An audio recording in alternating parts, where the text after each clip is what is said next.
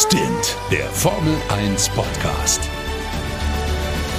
Mit Sebastian Fenske und Florian Wolzke. Servus, meine Lieben, und herzlich willkommen zu Stint, dem schnellsten Formel 1 Podcast Deutschlands. Wie immer natürlich direkt nach den Rennen, aber dieses Jahr auch in der Winterpause, wo es gar keine Rennen gibt, denn wir haben gesagt, Mensch, wir müssen mal über diverse Themen sprechen, die so richtig uns irgendwie auf der Seele brennen. Letzte Woche ja diese Diskussionen rund um, die, um das Thema Sprint und jetzt wollen wir sprechen über das ganze Regelchaos oder das Strafenchaos, das uns irgendwie über das letzte Jahr begleitet hat. Und äh, darüber sprechen wir jetzt. Natürlich mit meinem Lieblingskollegen Sebastian Fenske. Basti, bist du auch schon emotionalisiert? emotionalisiert, ja. Es ist jetzt so ein Thema. Also, sind die Strafen noch zeitgemäß genug? Sind sie fair genug? Sind sie hart genug? Das ist halt so ein Thema, das ist gar nicht so leicht, weil. Ja, und kapiert man sie noch? Also, das ist ja, ja auch so ein Thema, wo wir sprechen müssen. Also, versteht der Fan noch, was da wirklich gerade passiert ist, warum es diese Strafe gibt und warum sie nicht beim nächsten Rennen dann auch gegeben wurde, obwohl es irgendwie ein ähnliches Vergehen ja. war. Also viel Kuddelmuddel, wir wollen ein bisschen Klarheit schaffen heute. Ja, oder, oder beziehungsweise Lösungsansätze liefern, wenn es sie überhaupt gibt. Aber zu Beginn, ich habe ein paar Zahlen mitgebracht. Und zwar gab es für die abgelaufene Saison 170 Verurteilungen, also sprich Strafen. 73 Zeitstrafen. Da reden wir über ähm, äh, Causing a Collision, also eine Unfallverursachung oder äh, unser Lieblingsthema Track Limits, dass man halt eine mhm. Zeitstrafe bekommt. 44 Mal gab es Geldbußen, das betrifft hauptsächlich zu schnelles Fahren der Boxengasse, wenn es mal wieder ein paar Tausender ja, gibt. Ich weiß gar nicht, ob die das spüren. Äh, 16 Mal Startplatzversetzungen, da reden wir über die klassischen Gridstrafen, größtenteils Teile tauschen. Disqualifikation gab es dreimal, unter anderem Leclerc, Hamilton, Bodenplatte, äh, das große Desaster da in Austin. Parkvermehrregelung, das fällt dann alles hinten raus. Wir wollen eigentlich hauptsächlich über das Thema Zeitstrafen reden. Also jede zweite Strafe war eine Zeitstrafe. Und, weil ich natürlich nicht genug kriege von Zahlen, wir merken eine gewisse Inflation Darf, darf man das noch außerhalb des finanziellen Kontextes heutzutage sagen? Weil, also, ja. Wir, wir, ich will verstehen, was du meinst. Wir sehen eine Steigerung. Wir hatten im letzten Jahr eben die 170 Strafen, das Jahr davor waren es 140, das Jahr davor 96. Zugegeben war die Corona-Saison. Aber es gibt eine Tendenz. Und ich stelle die These ja. in den Raum, es gibt eine Inflation an Strafen, weil sie halt zu lasch sind. Und da ist das letzte Beispiel das Abu Dhabi-Rennen, das letzte Rennen der vergangenen Saison. Ja. Sergio Perez will Lando Norris überholen. Norris gibt nicht so schnell klein bei. Ähm, die beiden kollidieren. Perez wird bestraft mit einer 5-Sekunden-Strafe, die er entweder an der Box abzusitzen hat oder eben nach dem Rennen addiert bekommt. Und da gab es ja noch die Geschichte, Leclerc hat ihn dann vorbeigelassen, weil es ja für Ferrari um die Konstrukteurswertung ging, etc. pp. Aber Sergio Perez bügelt durchs Feld, man macht dann auch gerne mal die Augen zu in der Kurve, verursacht eine Kollision und bekommt in Anführungsstrichen eine 5-Sekunden-Strafe dafür, dass er eben eine gefährliche Situation verursacht. Er ist aber so viel besser in der Performance, dass ihm diese 5 Sekunden auch echt egal sein können. Und ich finde, da liegt ein Problem, nämlich was sind 5 Sekunden, wenn du ein gutes Auto hast? Ja, aber das ist, und genau, das ist absolut richtig, äh, denn fünf Sekunden sind auch, jetzt wenn wir mal das Paradebeispiel Max Verstappen nehmen, dem sind fünf Sekunden in der Regel total egal, weil er, ob der jetzt mit 35 Sekunden ins äh, Vorsprung ins Ziel fährt oder mit 40 Sekunden Vorsprung ins Ziel, das ist ihm herzlich egal, weil Punkte bleiben gleich, ja, für den ersten Platz. So, ja. und ähm, klar, für äh, Hinterbänkler, die eng aneinander fahren, ja, wenn man jetzt irgendwie sich dann Alpha Tauri, Haas etc. anguckt da hinten, ja, die, die dann oft eben nur mit einem viel geringeren Abstand äh, die Zielflagge dann äh, am Ende durchfahren. Für die sind fünf Sekunden natürlich eine Menge. Nur das große Problem ist, du musst ja, du musst ja irgendwie jeden gleich behandeln. Du kannst ja nicht sagen, ach, du bist Max Verstappen, du kriegst eine 30-Sekunden-Strafe und du bist Nico Hülkenberg, du kriegst eine 5-Sekunden-Strafe. Weil wie willst du das ausmessen? Also wie willst du ein Gefühl dafür kriegen, was da fair ist?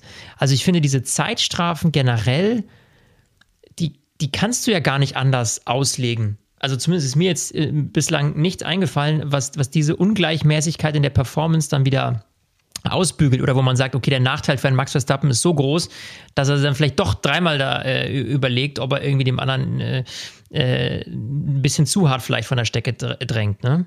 Ja, aber, also, ich find, finde genau dieses Beispiel Perez ist ja so eins. Also am Ende bereinigt lag er dann drei Sekunden vor Lando Norris. Ja, da ging es auch noch im Kampf gegen Leclerc und Russell. Aber ähm, es hat für ihn im direkten Kampf gegen den jeweiligen Kontrahenten in dem Moment keinen wirklichen Nachteil verschafft. Solange die Autos heil bleiben und ich habe ein Delta, also ein schnelleres Auto um vielleicht fünf Zehntel und noch genug Zeit, dann darf ich oder dann kann ich dieses Risiko eingehen als Sergio Perez, weil ich dann weiß, das ist mir eh Latte, weil mhm. äh, ich bin um so vieles schneller. Oder machen wir nochmal ein extremeres Beispiel. Zugegeben, da kann man immer noch drüber reden, aber in Las Vegas beim Start. Max Verstappen und Charles Leclerc. Verstappen fährt, rutscht, wie auch immer, in Charles Leclerc rein, bekommt eine 5-Sekunden-Strafe, gewinnt aber am Ende das Rennen deutlich. Und da ist ja die Frage, kann, wenn man jemanden wie Max Verstappen bestraft mit einer 5-Sekunden-Strafe, dann juckt den das gar nicht. Und ich, ich frage mich halt, ist 5 Sekunden wohl möglich insgesamt zu wenig für ein tendenzielles Vergehen, wo man dem anderen schon also das Rennen das versaut komplett, muss genau, man ja sagen. Das, ne? das Auto riskiert, weil genau, auf der anderen Seite, wenn Norris ein großen Schaden davon getragen hätte, vielleicht sogar nach hinten gereicht wäre, dann wäre das in der Strafe nicht erkennbar bei Perez. Also wie schlecht es dann dem Gegner geht. Also muss man vielleicht die Kollision insgesamt bewerten, wo man schon mal die Frage hat, kann man das überhaupt während eines Rennens?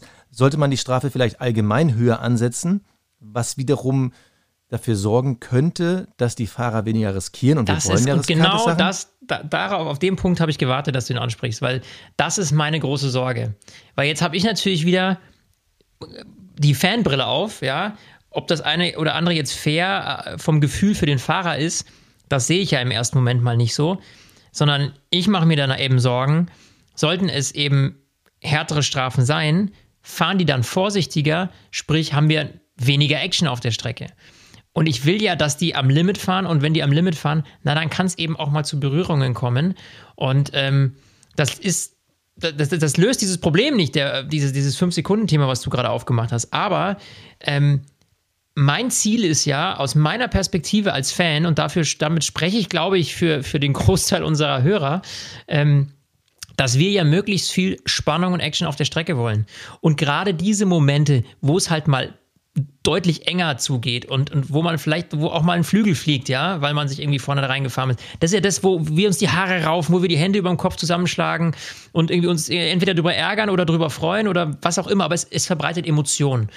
Und diese Emotion ist ja das, wovon die Formel 1 äh, lebt, ja, also was uns dieses, diese Rennen gucken lässt. Und wenn man da jetzt sagt, naja, okay, äh, Auge um Auge. Also sprich, ähm, du hast mein Rennen versaut, deswegen musst du dein Auto jetzt abstellen, wenn man um es mal ins Extreme zu führen. Ja, mal angenommen, äh, äh, ein Fahrer fährt dem anderen so in die Karre, dass der sein Auto abstellen muss. Dann wäre es ja nur fair, dass er sein Auto auch abstellen muss, wenn man es jetzt ganz extrem nimmt. Ähm, ja. Äh, um, um, um, die, um, die, um die gleiche Auswirkung zu generieren als Strafe. Aber äh, naja, dann, dann würden die halt nur noch irgendwie versuchen, im DRS zu überholen. Es gibt keine riskanten Kurvenmanöver mehr. Formel 1, äh, gute Nacht. Ja, okay, nee, Auge um Auge sehe ich auch nicht, aber ich bringe noch mal ein Beispiel, das wir wahrscheinlich alle noch vor Augen haben, weil es sich wirklich in die Formel 1 Geschichtsbücher eingebrannt hat, nämlich Silverstone 2021, Lewis Hamilton, Max Verstappen in der ersten Runde. Hamilton ja. schießt ganz klar Max Verstappen ab, beziehungsweise lässt ihm keinen Platz. Max Verstappen schmeißt sein Auto weg, ein extrem gefährlicher Crash. Hamilton bekommt dafür eine 10 Sekunden Strafe, gewinnt am Ende das Rennen. Also, natürlich ja. würdest du jetzt den Sieger um den Sieg bringen, wenn du jetzt sagen würdest, er muss sein Auto auch abstellen. Aber ist eine 10 Sekunden Strafe für das Abschießen eines Autos wirklich fair? Oder müsste man vielleicht sogar ganz andere Strafen in Erwägung ziehen, dass man sagt, okay, man, man bleibt bei dem, wie es ist, aber vielleicht gibt es sogar Strafpunkte nicht einfach nur auf die Superlizenz, sondern vielleicht auf die WM-Wertung. Weil ich habe, also ich will ja auch nicht, mein Gott, du weißt das auch und wer uns jetzt seit Jahren hört, der weiß das auch. Ich bin ja jetzt kein Fan vom grünen Tisch, dass Formel 1 Rennen und Strafen nach einem Rennen irgendwie definiert werden. Ich will, dass Sachen auf der Strecke geklärt werden. Aber ich sehe schon eine gewisse Tendenz oder habe das Gefühl, eine Tendenz zu sehen, dass vor allem dominante Fahrer sich mehr rausnehmen und mehr Kollisionen verursachen, weil sie einfach denken, was jucken mich fünf Sekunden oder im Fall damals von Hamilton, was jucken mich denn zehn Sekunden? Ich kann das Risiko eingehen. Und das ist eine Tendenz, der würde ich gerne entgegenwirken, weil es sollten jetzt nicht die dominanten Autos zu Crash-Autos werden, weil sie sich halt alles rausnehmen können und die da hinterherfahren, müssen nicht sagen, okay, dann kann ich auch gleich aufgeben. Weil das ja, ist das, ja eine das, entgegengesetzte Tendenz. Klar. Aber dann ist halt eben, wie du schon sagst, das, das, das Schlimmste, was uns passieren könnte als Fans, wäre, wenn, äh, wenn ich schon immer lese, wird äh, nach dem Rennen sich nochmal genauer angeguckt, ja. So, dann denke ich mir, nee, Nichts genau. nach dem Rennen. Finde ich einfach immer, das nervt einfach, weil, also äh, zum einen zeichnen wir unseren Podcast ja immer direkt nach dem Rennen auf und wir finden es ja. natürlich immer schön, wenn wir dann auch ein Ergebnis haben, das auch das Endergebnis ist und nicht dann irgendwie sechs Stunden später nochmal verändert wird. B, kriegt das der Zuschauer gar nicht gerafft. Also, wenn ich jetzt nicht irgendwie den Podcast machen würde, und nicht irgendwie einigermaßen tief in dieser Materie drin wäre und einfach ein normaler Zuschauer wäre, dann ist für mich der, der oben auf dem Treppchen steht, auch der, der das Rennen gewonnen hat. Ja, da lese ich doch nicht drei Tage später in der Zeitung so, ach hoppla, hat er doch irgendwie nicht gewonnen und sowas. Das doch, das doch, das nervt doch. Dann weiß ich doch nie, soll ich mich jetzt freuen oder nee, lass noch mal drei Tage abwarten, bis ich das Rennergebnis bekomme. Also wenn es wenn es Strafen in irgendeiner Form gibt, dann müssen die eigentlich relativ schnell innerhalb des Rennens folgen. Und das ist mit allen Strafen so. Aber dann, da, da ergeben sich ja gleich zwei Sachen draus. Also grundsätzlich, ja, äh, grüner Tisch, alles mies. Aber dann ist ja die Frage, sollte es dann noch diese, er bekommt die plus fünf Sekunden beim nächsten Boxenstopp oder am Ende aufaddiert noch geben? Oder musst du dann nicht eben unmittelbare Strafen einführen? Vielleicht sogar viel öfter ein Auge zudrücken und sagen, nee, dafür gibt es keine Strafe, was halt auch wieder zu tausend Diskussionen führt. Ich bin da schnell wieder an dem Punkt, den wir auch schon bei unserer äh, Winterpausendebatte rund um die Tracklimits hatten.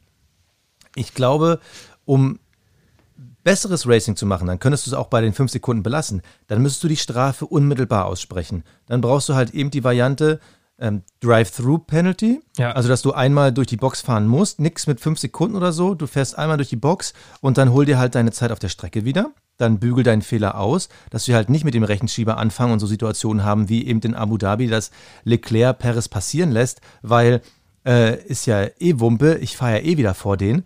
Oder ähm, was wir eben diskutiert hatten, dass du halt eine Strafrunde fährst, dass du irgendwo auf der Strecke die Möglichkeit hättest, eine Benachteiligung auszugleichen, indem du halt sagst, ja, aber okay, da hast du wieder das, da hast du das Problem, also da ist natürlich die Drive-Through-Penalty das Mittel der Wahl, weil ja. du wirst nicht alle Rennstrecken so verändern können, dass du jetzt eine extra Runde irgendwo drehen kannst, wie beim Biathlon. Ne? Das hatten wir ja mal angesprochen in unserer, ich glaube, es war in der, in der, in der Show. Genau. Ähm, das, das ist zwar so ein erstmal ein nicer Gedanke, aber das ist natürlich unglaublich aufwendig, ähm, sowas in irgendeiner Form umzusetzen. Und das wird, ähm, ja, das, das, das wird einfach nicht passieren, weil die Strecken einfach das nicht hergeben. Aber es wurde ja mal eingeführt, weil eben Drive-Thru einfach zu viel Zeit kostet. Wir kennen ja immer wieder diese Einblendung. Ähm, unter Safety Car Conditions werden es jetzt nur 17 Sekunden, äh, ansonsten sind es irgendwie 22. Also du wirst ja schon massiv zurückgeworfen bei einer Drive-Thru. Ja gut, aber also, was denn jetzt, jetzt, jetzt rechnest du wieder, was wäre das für Max Verstappen 22 Sekunden? Das wäre wie für einen Kevin Magnussen 5 Sekunden. Da sind wir ja wieder bei dem Thema. Ähm, nur wenn ein Kevin Magnussen dann da irgendwie 20 Sekunden durchfahren muss, dann ist halt auch wieder blöd. Also, ich glaube, da dreht man sich im Kreis. Das ist, das ist wahnsinnig äh, schwer. So, sobald, du, sobald du Ungleichheiten bei der Performance des Autos hast, kommst du in diese Bredouille. Und das haben wir aber noch ganz ehrlich, 1. ja, aber wow, das ist jetzt wirklich äh, mehrschichtig, was wir hier gerade diskutieren. Inter also, wie relevant ist es, dass Kevin Magnussen äh, eine gleiche Strafe bekommt? Also, als Beispiel, Max Verstappen jetzt in Vegas. Hättest du gesagt, so, Digga, du hast einen Fehler gemacht, du musst unmittelbar in den nächsten drei Runden diese Strafe abfahren mit Drive-Thru, so wie wir es in der Vergangenheit hatten. Dann hättest du auf einmal eine richtige Spannung, weil Max Verstappen muss sich durchs Feld flügen. Ob ja. Kevin Magnussen auf Platz 17 eine 20 Sekunden Strafe bekommt äh, oder äh, einmal durch die Box fahren muss, das ist doch am Ende total egal. Weil die Spannung wird ja eh unter den ersten zehn hauptsächlich. Natürlich gibt es dahinter auch ein bisschen was, aber die Spannung um die Punkte, um die Platzierung, um die Pokale. Das ist richtig, da gebe ich dir recht. Vorne. Da gebe ich dir recht, ja. So. Unter dem Argument gebe ich dir auf jeden also, Fall recht. Also ich finde. Naja, und ich sag mal so, was, was ich deiner Diskussion zugute halten kann, ist, ähm, es, es wäre eine, eine direkte, spürbare Folge, die genau. sichtbar ist. Weil, was heißt eine 5-Sekunden-Strafe? Das ist ja virtuell. Ja, das genau. wird irgendwo am Ende aufgerechnet, wenn es jetzt nicht beim Boxenstopp passiert, sondern irgendwie am Ende vom Rennen, dann wird es hinten, hinten dran virtuell aufgerechnet. Das heißt, es kann im Zweifel heißen, dass der, der als Zweiter durchs Ziel fährt, dann am Ende doch irgendwie am Treppchen als Dritter dasteht. So, das heißt, es ist nicht sichtbar. Ähm, so eine Drive-Through-Penalty, die ist halt immer sofort sichtbar, klar erkennbar, ohne dass es irgendwie in den Daten dann am Ende errechnet wird. So, und, und ich glaube, das ist vielleicht, um, um dieses grobe Thema irgendwie mal äh, damit so ein bisschen abzuschließen, diese Sichtbarkeit der Strafe, die muss halt gewährleistet sein, damit der Fan kapiert, weil äh, nochmal, die Formel 1 wird für die Zuschauer gemacht, denn ohne die gäbe es das nicht so. Ähm, und dementsprechend, also das ist, glaube ich, ein ganz, ganz, ganz, ganz klar, dass es nachvollziehbar sein muss für uns und dass es ähm, sichtbar ist. Ja, oder du schaltest ein neues Format rein, nämlich äh, The Stewards, das neue Formel 1-Format, wo du dann endlich mal mit der Kamera live dabei bist, wenn dann halt äh, Charles Leclerc und Max Verstappen dann danach zu den Stewards gehen und sagen, hey, ich, ich habe gar nichts gemacht, ich habe gar nicht gesehen. Äh, Entschuldigung, wie, wie, hätte ich das? Also so das wäre nochmal so ein Comedy-Special hinten raus. Und dann kommt der andere rein und sagt, was für ein Vollhonk, der hat mich die ganze Zeit gesehen, ich habe seine Augen gesehen. Natürlich, also wenn es dann, wenn es so machst, das könnte ein bisschen entertaining sein. Also, ja, aber das werden sie auch nicht machen. Also es man kann auch alles dabei so belassen, wie es ist. Also es ist auch irgendwie, äh, also ich finde es äh, aktuell jetzt auch keine komplett schlechte Variante, aber diese Tendenz, es, es ist da was in der Luft. Und die Formel 1 ist halt so, wie die Formel 1 halt ist, ja. Man sucht immer nach den Schlupflöchern, man sucht immer nach den Möglichkeiten. Und wir wollen Spannung, wir wollen Sichtbarkeit, das finde ich, hast du schön gesagt.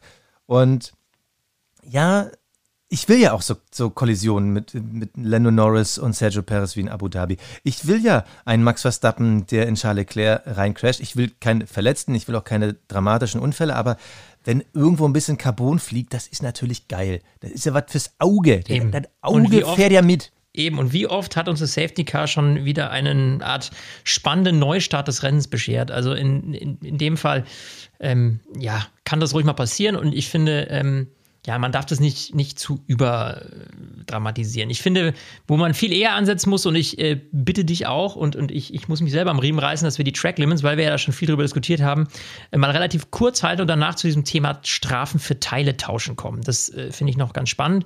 Ähm, vielleicht vorher jetzt einfach im Mittelblock mal eben die, die, die Track Limit-Geschichte. Ähm, ja, also äh, wir haben ja aktuell die Situation, es wurde mehrfach bei 2023 in der Saison äh, verändert. Status quo, auf das man sich dann am Ende irgendwie geeinigt hat, ist, du darfst dreimal übertreten, dann gibt es eine Verwarnung und beim vierten Mal und jeder folgenden Übertretung der Track Limits gibt es eine 5-Sekunden-Strafe.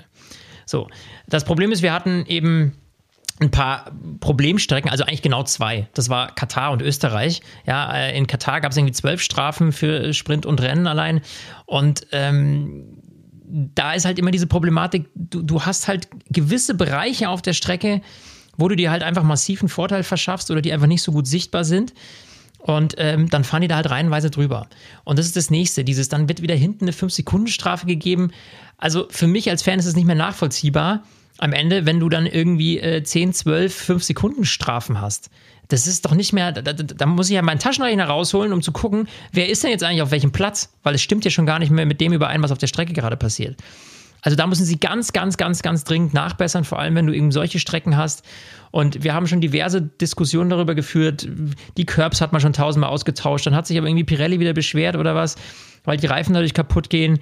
Kiesbetten geht wohl irgendwie nicht überall, Gras auch nicht. Äh, aber am Ende des Tages muss einfach irgendeine Lösung her, damit wir diese Situation nicht haben. Also Track Limits müssen irgendwie so physisch eingehalten werden können, dass es ein Nachteil ist, sie zu überfahren. Ähm, ich glaube, das ist ja am Ende vielleicht die einzige Lösung, die, die irgendwie da ein bisschen Ruhe reinbringt. Ich weiß nicht, wie siehst du das? Ich sehe es komplett genauso. Wer mehr hören will, der soll einfach mal in der Timeline zwei Folgen zurückgehen. Da haben wir quasi exklusiv nur über Track Limits gesprochen. Ich finde auch hier weil die Zahl halt mehr geworden ist, man muss was tun und auch da würde ich den Punkt von eben nochmal ansetzen, Sichtbarkeit. Dann signalisiert mir irgendwie in eurer äh, visuellen Zeittabelle auf dem Fernseher, wo gerade wer am Hadern ist, wo gerade jemand eine, eine, Strafe bekommt oder das irgendwie unter Untersuchung ist, gibt mir ein grünes, rotes, gelbes, pinkfarbenes Lämpchen, mir auch egal, dass ich es irgendwie sehe. Aber das ist halt etwas, was eben letztes Jahr auch viel am grünen Tisch besprochen wurde, wo man echt nicht mehr wusste, wer ist da dann wirklich auf welchem Platz ins Ziel gekommen. Da muss man ran das kann so nicht weitergehen. Also das ist wiederum ein größerer Diskussionspunkt, an dem man was ändern muss, als jetzt unser erster Diskussionspunkt mit der klassischen 5-Sekunden-Strafe für halt direktes Vergehen. Ja. Und da hoffe ich, dass was passiert. Thema Motor- und Getriebestrafen.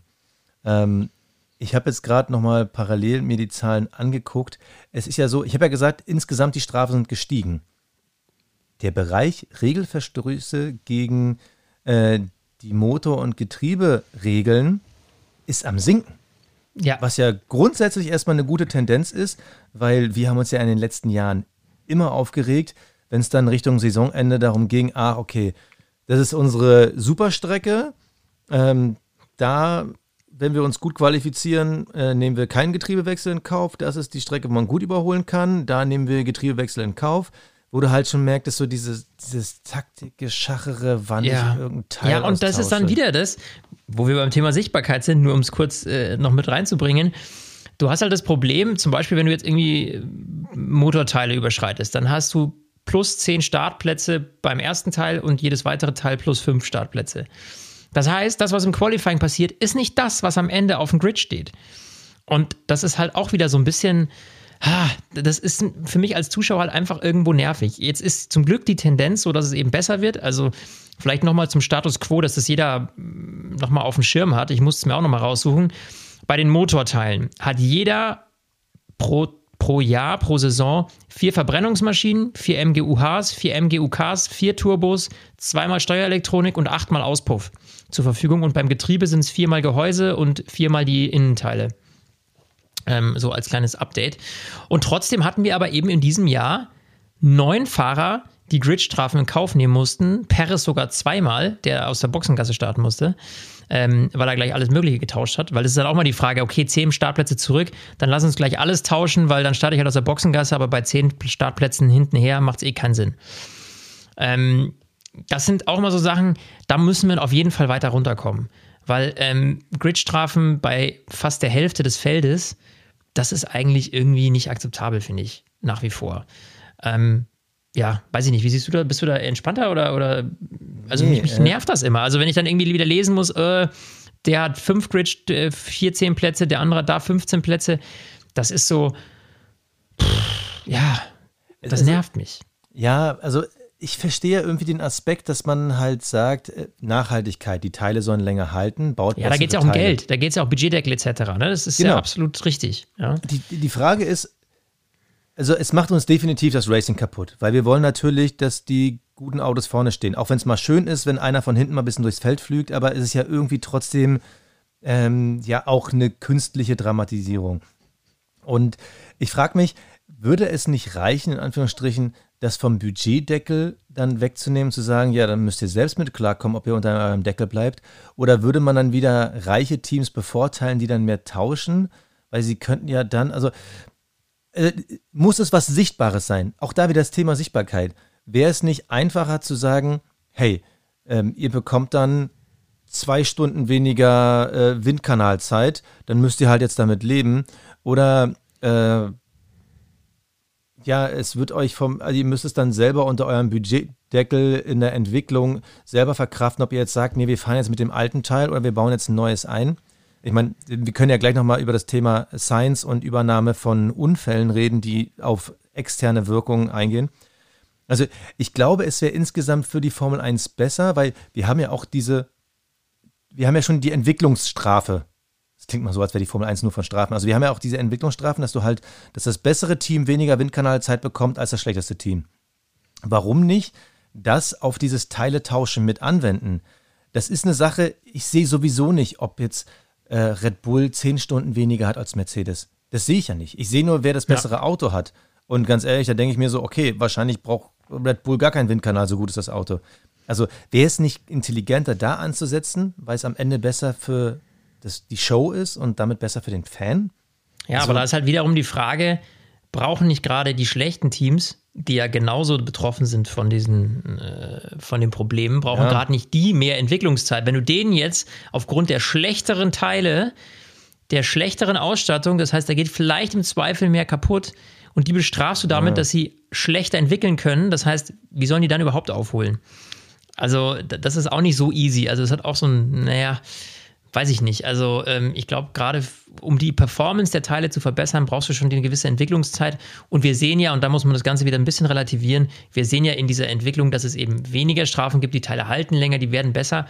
Und da muss man auch ganz ehrlich sagen, wenn man sich jetzt mal das Reglement 2026 so zu Gemüte führt, der Verbrennungsmotor, der soll ja auch deutlich simpler werden. Ähm, sprich, ähm, du hast ja vielleicht im Zweifel weniger ähm, Dinge, die dann in der neuen Regelära kaputt gehen können, hoffentlich. Das ist noch so, ne? Also das ist jetzt mal reine Spekulation, ja. Ähm, aber das könnte dazu führen, dass wir da auch wieder so ein bisschen auf den grünen Pfad kommen, ja.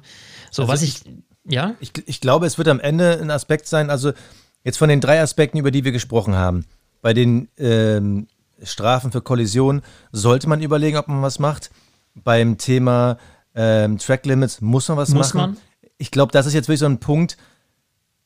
Es erledigt sich, glaube ich, gerade tendenziell von allein es ist nicht schön, aber ich glaube, das ist wirklich noch eine Sache, die du am, die, ja, die man schon gerade irgendwie noch verkraften kann. Aber ich finde trotzdem, dass man darüber reden muss.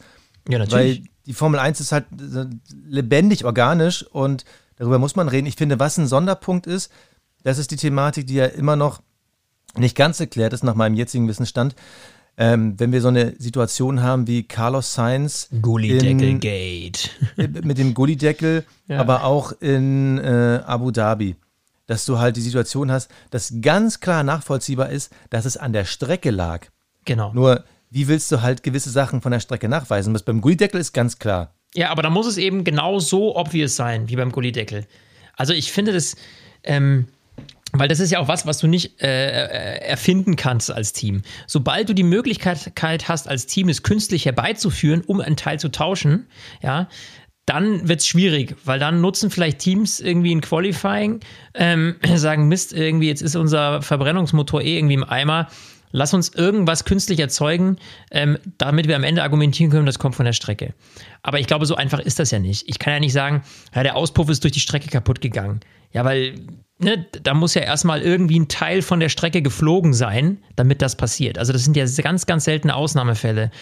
Aber in diesen Ausnahmefällen, finde ich, sollte man schon irgendwie äh, quasi demjenigen einen kostenlosen Tausch anbieten, weil, hey, ganz ehrlich, wenn ein Carlos Sainz über den Gullideckel fährt und die äh, Streckenerbauer äh, da, ähm, Konstrukteure, haben den halt nicht richtig verschweißt, dann ganz ehrlich, was, was, also da kann ja niemand was dafür. Es hätte ja jeden treffen können. Und, ja, aber dann äh, hast du ja das Ding, dass die Teams hätten sich ja dagegen aussprechen können, aber Mercedes hat es ja eben nicht gemacht, was ja auch irgendwo nachvollziehbar Spekulation. ist. Spekulation. Ja, so, was ja auch irgendwo nachvollziehbar ist. Und ich finde, da musst du zum Beispiel die Demokratisierung des Sports dann ein bisschen auch zurückfahren. Also, ja. ich finde, in dem Fall muss man dann halt irgendwie eine Instanz schaffen, dass man sagt, wir haben irgendwo einen neutralen Gutachter, der das neutral Richtig. bewertet, ob es an der Strecke lag. Lag oder nicht. Und, so, und das ist dann, es eben Genau, der ja. dann den Regelhütern ganz klare Vorschläge macht. Die Regelhüter müssen am Ende immer noch entscheiden, weil vielleicht sehen die ja nur eine Sache, die irgendwie anders ist. Aber ja. wenn du dann wirklich einen Gutachter hast und da geht es halt wirklich nicht darum, ähm, den Teams viel zu lange, zu genau zuzuhören, bis sie nämlich genug Argumente gefunden haben, sondern wirklich ganz neutral zu sagen, okay, Gullideckel ist ganz klar, das geht auf unsere Kappe ähm, die äh, Huppelwelle in Abu Dhabi, ja Mai, da sind halt drei, jetzt sage ich auch schnell, ja Mai, ähm, da sind halt vorher drei rübergefahren und nicht abgeflogen. Ja, natürlich ist es dann blöd, wenn euer Auto aufsitzt und dann ähm, der Ground-Effekt abreißt und so. Ja, sau blöd, aber sorry, dann müsst ihr euer Auto anders bauen, weil andere haben es vorher durchgeschafft. Also, äh, das, genau. dann, also wenn dann ein Gutachter sagt, äh, ja. es hat auch vorher funktioniert. Ich meine, gut, es sind auch drei Autos, glaube ich, vor Science über den Gullideckel gefahren. Aber dass jemand das dann neutral von außen betrachtet und dann aber unabhängig der Teams eine Entscheidung getroffen wird und die Teams müssten dann einstimmig maximal ein Veto einlegen können, was sie niemals machen werden, aber falls irgendwas komplett schief geht. Ja, Nee, aber sehe ich auch so. Also so, so, ein unabhängiger Gutachter, der einfach sagt, okay, pass auf, das ist eindeutig streckenrelevant und nicht teamrelevant, ähm, dass man bei sowas Ausnahmen, weil das kommt ja jetzt auch nicht daily vor. Das sind nee. jetzt Ausnahmen, aber das war in dem Fall halt für Carlos Sainz, ganz ehrlich, das war einfach mega mies. Das war einfach mehr als Pech und Unglück. Und ähm, ja, dass man dann da irgendwie ähm, ja, da muss man einfach ein Auge zudrücken, meiner Meinung nach. Also, dass das äh, einfach klar geregelt wird. Ein, ein schnelles Thema habe ich noch für dich zum Thema Strafen. Und zwar weißt du, wer aktuell die Strafpunktetabelle anführt? Also kommst du mir schon wieder mit so einer, das hast du letzte Folge schon gemacht, du hast immer so diese Fun Facts, ja, unnützes Wissen Teil 600 mit Sebastian Fenske. Es ist für mich wirklich diese Penalty Points äh, der Formel 1. Ich sag, ich sag, ähm, ich sag, wer, wer hat die Penalty Points, wer hat da am meisten? Das ist irgendwie hinten einer, Kevin Magnussen. Nee, Sergio Perez, weil der letztes Jahr ja das ein oder andere Mal noch dezent daneben gegriffen hat. Also zur Vorstellung, je nach Schwere eines Vergehens gibt es halt Strafpunkte. Also zum Beispiel äh, Max Verstappen hat bekommen für Las Vegas äh, zwei Strafpunkte für dieses mhm. Abdrängen. Und zum Beispiel für Abu Dhabi bei Paris, da gab es halt eben auch zwei Punkte, aber wiederum für Singapur, für die Kollision damals gab es halt nur einen Punkt. Und diese Straftabelle, oh, warte mal, wer hat denn drei Punkte hier bekommen? Muss ich nochmal gucken. Bei doppelt gelb überholt. Lance Stroll drei Punkte in äh, Las Vegas. Das ist dann halt wirklich äh, Vorsatz und nicht mehr grob fahrlässig. Und wer innerhalb von einem Jahr zwölf Punkte gesammelt hat, muss ein Rennen aussetzen. Ich habe jetzt nicht ewig recherchiert, aber meines, meiner Erinnerung nach ist das zu meinen Lebzeiten nie passiert, dass es einer geschafft hat, in einem Jahr zwölf dieser Strafpunkte zu sammeln. Wüsste ich jetzt auch nicht. Es gibt auch aktuell allerhand Fahrer, ich glaube, die Hälfte des Feldes hat null. Und wie gesagt, aktuell mit sieben Punkten Sergio Perez führen da. Nach einem Jahr werden die dann gestrichen. Aber es ist für mich so, oh, wen interessiert das? Ja. Ganz ehrlich, den Blödsinn könnt ihr abschaffen. Die Fahrer werden auf der Strecke bestraft, die Teams werden auf der Strecke bestraft. Ja. Dieses, und er bekommt dann noch Strafpunkte in seiner Straftabelle. Also da stehen auch äh, so spannende Namen drin wie äh, Daniel Kwiat, äh, Quatsch, Entschuldigung, äh, Nick de Vries. Der hat noch bis Juli zwei Strafpunkte. Ich denke so, das zeigt ja einfach mal, wie komplett sinnfrei aus meiner Sicht ja, das ist. Ich meine, wenn, wenn ihr da draußen, liebe Zuhörerinnen und Zuhörer, wenn ihr das anders seht, schreibt uns gerne. Äh, Bitte, auf ja. den einschlägigen Plattformen. Vielleicht sagt ihr auch, macht total Sinn, dass Nick de Vries noch bis zum 2.7. seine Strafe Öster aus Österreich für Abdrängen absitzt. Auf die Argumente bin ich gespannt. ist übrigens geil. Für doppelt, für Überholen unter Doppelgelb gab es drei Punkte für Stroll, aber zum Beispiel für zu schnell unter Rot nur ein Punkt für Hülkenberg in Kanada. Ja, alles kommt. Also, äh, ja. also keiner kennt diese Tabelle, möchte ich jetzt mal steil in den Raum stellen. Keiner weiß so richtig, wie sie gerade aufgebaut ist und keinen interessiert wer da draufsteht. Also äh, ich finde, das ist so ein Blödsinn, den kannst du abschaffen. Ja, dann äh, würde ich sagen, das war das Wort zum Sonntag. Lieber Basti, es war mir mal wieder eine Freude und ähm, ja, wir produzieren fleißig weiter und ähm, wie beim letzten Mal auch schon, wenn ihr Themen habt, wenn ihr ja Ideen habt, über was wir uns äh, unterhalten sollen, wenn ihr unsere Meinung hören wollt, dann schreibt uns doch gerne bei Instagram und äh, lasst gerne mal fünf Sternchen bei Spotify und Koda. Bis dahin, macht's gut, Servus. Ciao.